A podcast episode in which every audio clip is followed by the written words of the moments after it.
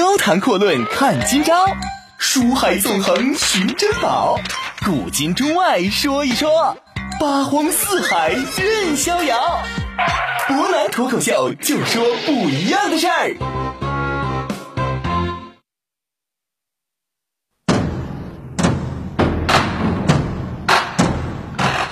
听众朋友，大家晚上好，欢迎您收听今天的博南脱口秀。那么今天呢，我们接着给大家讲一讲啊冯唐易老的后半句李广难封的故事。为什么说李广在那样一个时代封不上侯，而在后世很多人把他称之为当代的龙城飞将啊，汉时代的真正第一虎将？之前呢，我们提到过。李广呢，三次率军出击匈奴，第一次兵败被抓，第二次功过相抵，第三次干脆就迷失道路，延误战机的。可以说呢，李广出征匈奴基本上是没有太多胜绩。这一点呢，就跟西汉初年一些抗匈的宿将一样，他昨天我们提到不适合指挥大规模的骑兵集团军作战。同时呢，还有很多人在黑李广他的治军问题。不可否认的是，李广的治军确实深深打上了防御战的烙印。李广治军以简单粗犷而著称，他行军呢无布武行阵，啊，意思就是说呢，没有严格的编制和行阵，驻扎呢往往就选择水草肥美之地，啊，是人人自便。不积斗席以自卫，就连夜间放哨巡逻的这个哨兵一块都给扔出去了，免了。只是在前敌远方呢布置一些探哨而已。军中的文书簿记基本上也就是尽量从简。我们说这样呢，虽然说确实让士兵愉快，并且乐于为他效力，但毕竟这绝对不是一种正规的做法。为什么这么说？熟悉军事学的朋友肯定都知道啊，你率领少量部队在边界地区防御作战的时候，这么做呢，让士兵保持心情愉悦，并且你在主场作战，确实有一定的合理性。但是这种做法，我们说，虽然啊，你没有办法抵挡敌军的大规模突袭，但是你主场作战，客观上有隐藏兵力、不做暴露作战部署的一个效果。不过现在已经时代不同了，李广你再带军出击，那是统领千军万马，决战千里之外的这种情况，这种做法基本上是不可取的。实际上呢，李广数次陷入匈奴人的包围，跟这个有很大关系。有好几次匈奴骑兵已经突击到距离他们不到十箭之地了，李广的人基本没发现，原因就在于这岗哨压根儿就不存在。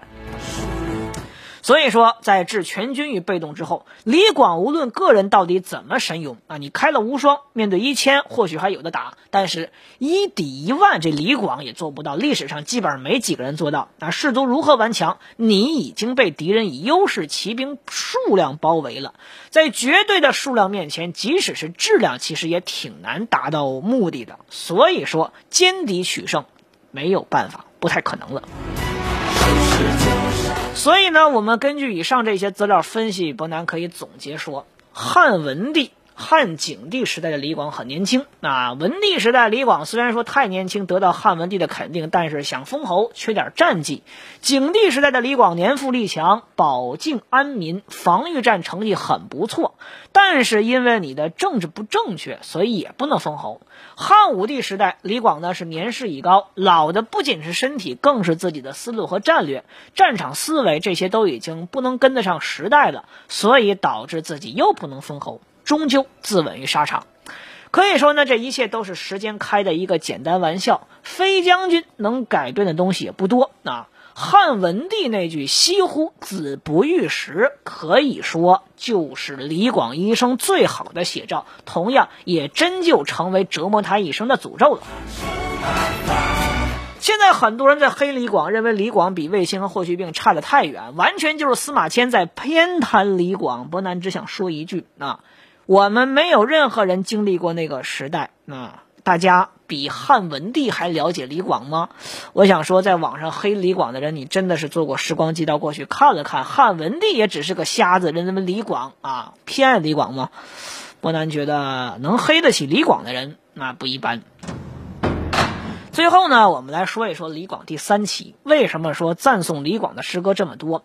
说来也比较奇怪啊。中国历史上名将确实数不胜数，为题诗的这个文人提供的思路也不少，但是很少有几位将军能跟李广相提并论啊。比如说“但使龙城飞将在，不教胡马度阴山”。当然这几年里有人翻案说这个“龙城飞将”指的不是李广，而是卫青。《塞下曲》呢，我们说这毫无疑问啊，“平明寻白羽，没在石棱中”。这是李广一箭把箭都射到了石头里边。当然，现在也有人黑李广嘛，说李广除了臂力比较大，能把箭射到石头里边之外，确实没什么能力啊。伯南想说，这能力霍去病和卫青还真就没有。燕歌行的高适啊也说了：“君不见沙场征战苦，至今犹忆李将军。”现在还有人想翻案说这是李广利。呃，伯南其实也不太理解啊，这个说的要不是李广的话，还能有谁呢？老将行王维，卫青不败由天性，李广无功原树基。啊，树基这个词儿呢，其实正如汉武帝所说，李广这人命运不太好，其实就这么个道理。难道说我们比王维啊更有文学才华，更了解李广吗？不但其实不觉得。诗歌呢，我们就简单说这么多。那大家有兴趣呢，可以自行搜搜搜索。那面对这样一种文化现象，可以说呢，我们会发现历史长河之中，李广的战绩确实不显眼。而且汉代史书，我们要承认，除了司马迁的《史记》之外，夸赞李广的还真确实基本上是没有啊。但是伯南认为，这样一点呢是什么？诗歌呢，当然固然是有很多怀才不遇的文人写成的，他们也借李广之遭遇来表达自己的悲愤。当然，也有些人认为这是什么呢？我们说是封建帝国体制的君主赏罚不明啊，广大仕途不顺者借李广未能封侯之事控诉皇家之不公。这两个观点，我认为都有一定道理，但是没到核心部分。伯南还是认为这是什么？最主要的原因在于。他是借诗歌对封建帝国统治者穷兵黩武政策控诉和不满。之前我们讲过了，李广是一个优秀的防御型将领。如果说他确实是代表着文景之治时代战略防御有限战争的最高军事思想，我们得好好审视一下之前所提的汉武帝时代的主动进击。我们不可否认的是啊。大规模的主力进击，最终在大漠南北两端重创匈奴，暂时解除了匈奴对汉帝国的威胁。确实，我们说更让男子汉，当然这“男子汉”三个字本意指的是汉族男子啊，这三个字声名远播。但是我们说，历时四十四年之久的战争，已经彻底耗光了文景之治时代留下的巨大财富。而为了敛财，汉武帝干了点什么？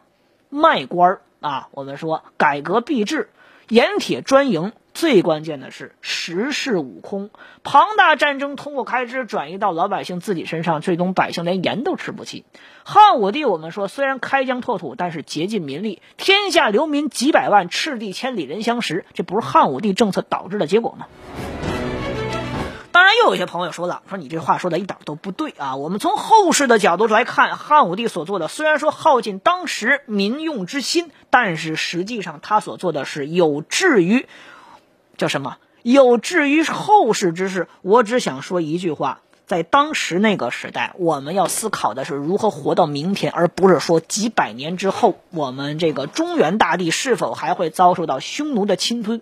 一句话，这皇帝如果不能造福当时一代的百姓，说他是一个暴君，也没有什么太多的问题。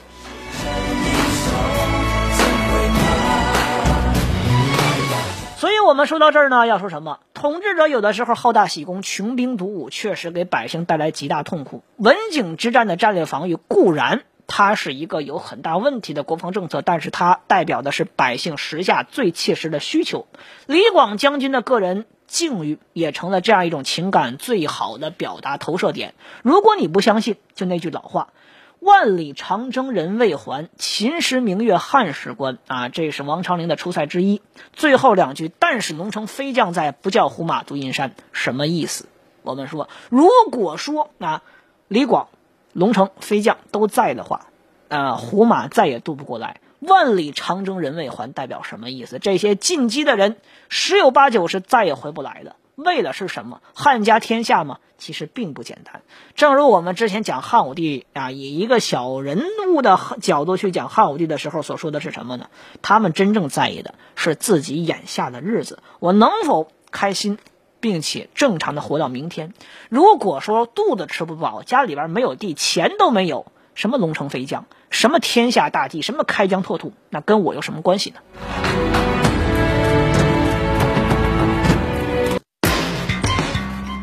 谈阔论看今朝，书海纵横寻珍宝，古今中外说一说，八荒四海任逍遥。博南脱口秀就说不一样的事儿。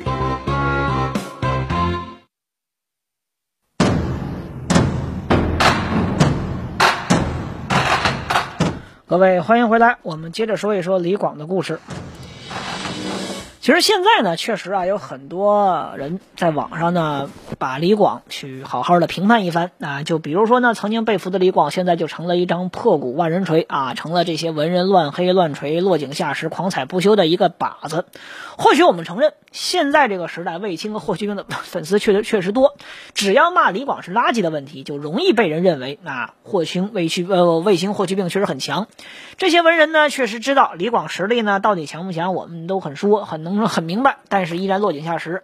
当然呢，其中一大部分都是卫青和霍去病的粉丝。只要是李广、李陵这两个人一出现，那就狂踩。比如说呢，李广率军断后被抓了，后来逃脱，率余军回到汉朝，结果到了网上说法，变成全军覆没了。李广一生七十多战，确实是大部分战场没打赢，但是呢，我们说结果就变成了李广丧失辱国。漠北大战，卫青为了不让李广遇到匈奴单于，特地调李广远离匈奴啊，到了大军的东边。结果呢，被人说成卫青是命令李广迂回包抄。由于李广自己倒霉迷路啊，没有按时到达指定位置，导致魏大将军损失惨重，没有活捉单于。单于在西边。我们说卫青怎么命令？命令李广向东迂回。那这个账我只能说这个逻辑分析不清楚。那李广自杀呢，是为了保护他的部下不畏受卫青的迫害，结果就变成了卫青、霍去病的粉丝说李广羞愧难当，自杀了。曾经那些戍边的武人写几首夸赞李广的诗词，也被他们说成文人啊。那些贬斥李广的文人，他们干脆就不提了。其实呢，经常用他们去引用的话，我们会发现一个很有意思的现象啊。我们偏偏是最大的对手，却对自己的敌人很赞赏。这话说的是谁呢？是匈奴。真正除了司马迁之外，对李广极端赞赏的，恰恰就是这些匈奴人。我从来没听说过啊，匈奴人对卫青有多么的大加赞赏。但是在匈奴人的眼中，李广无论是哪个方面呢，都是很强的。个人骑射比讲究勇武的匈奴人还像个匈奴人。国弱军颓的文景时期啊，匈奴人十四万骑兵进攻汉朝，汉朝以三个军的兵力去抵抗匈奴。李广一介十六岁的少年，一个月的时间射杀匈奴无数英雄豪杰，引领汉军将匈奴人直接踹出国门。汉朝的时候，李广就以一个普通士兵的身份，凭借杀人斩首立功，连升六七级，被拜为中郎将。景帝时期，李广连续七任啊边郡太守，以匈奴人每次进攻都让他们折戟而归，并且率人将阴山以南的匈奴人彻底剿灭，将匈奴人赶出皇城的我们说黄河以外的地区。什么叫做“但使龙城飞将在”？实际上，汉朝在此期间有机会培养战马，发展国力，超越匈奴，没有李广，这压根儿就不可能。所以我们说呢，你要承认一点，李广在作战的眼光、大规模集团军制战和指挥的情况，我承认确实绝对不如卫青和霍去病。但是就因此认为，全因为司马迁的一个史记啊，后世的人就都偏袒李广了吗？我想说，司马迁的史记有这么大的魅力，这些人对于一些经典的这个我们说质疑和否定。可以说是非常大的，而且每一代文人，我们都要承认，不会少这样的人。他们总是在质疑经典，这这一点绝对不假。但是偏偏就是在这种情况，如果说这一切正如他们所说的，那我们就可以认为，这李广的形象和史记到底是多么的深入到人心了。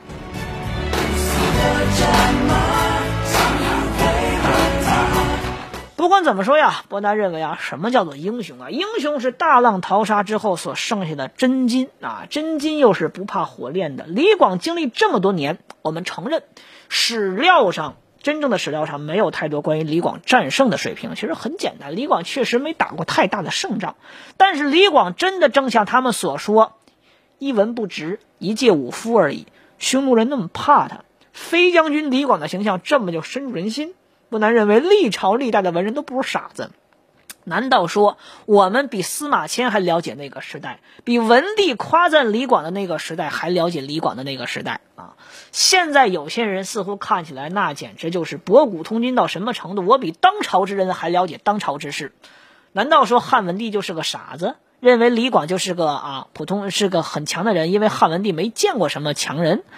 伯南认为这个话实际上是说不通的。卫青霍去病很强不假，但不可否认的是，他绝对沾了皇亲国戚的边儿。伯南认为这一点没有人能够否认。当然呢，他俩也确实够担当得起重任。有些皇亲国戚担当不起，扔到关键位置上立马就丧失辱国，这俩还真不是。所以说，造一个英雄啊，或者说一个时代的人物，这需要天时地利人和所有因素加在一起。但是那些真正能够千古流传的，在每一代诗歌当中所能够留下来的，那就不是你史料当中给你写你打了多少胜仗，进击到河西走廊什么地区，是否在酒泉倒了御酒，跟这个没关系。真正在的叫什么？叫。君不见沙场征战苦，至今犹忆李将军啊！我还是不认为这个李将军指的是别人，他就是飞将军李广。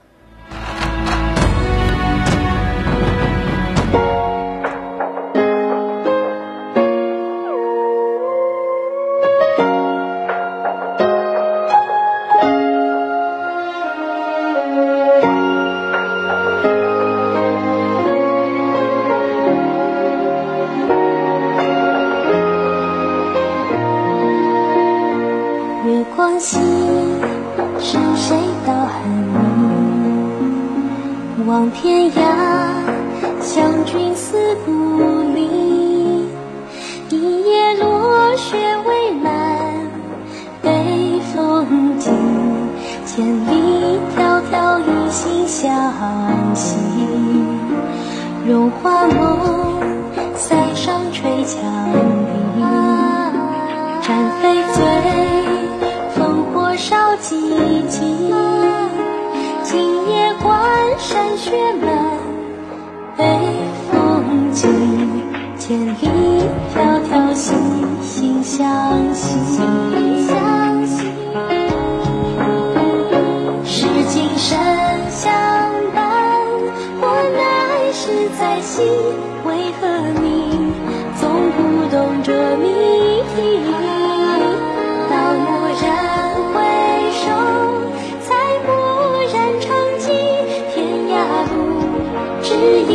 谁？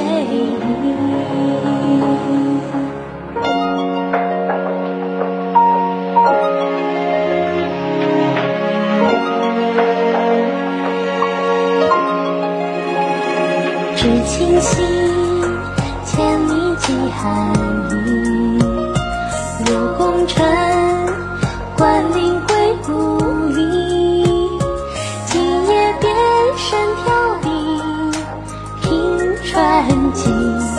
点燃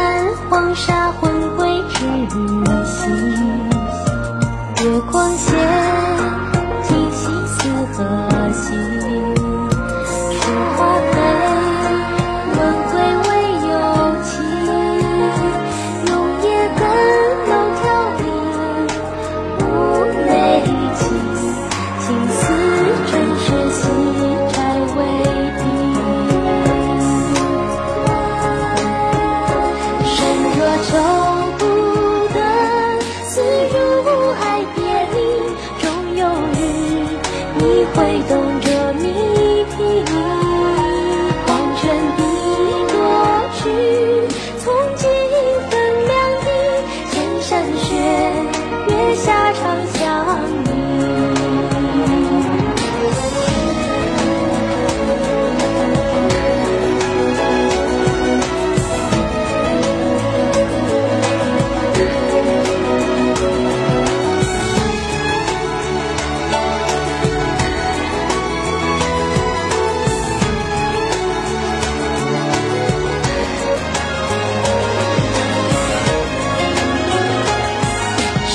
人相伴，我来世再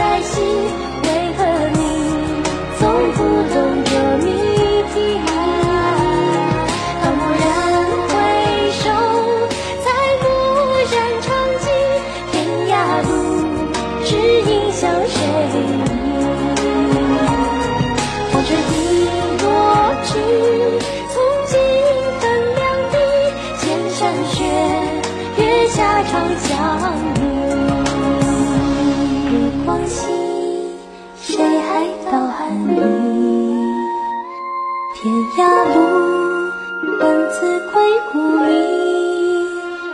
今夜无雪无晴，无悲喜，两相对望，西风习习。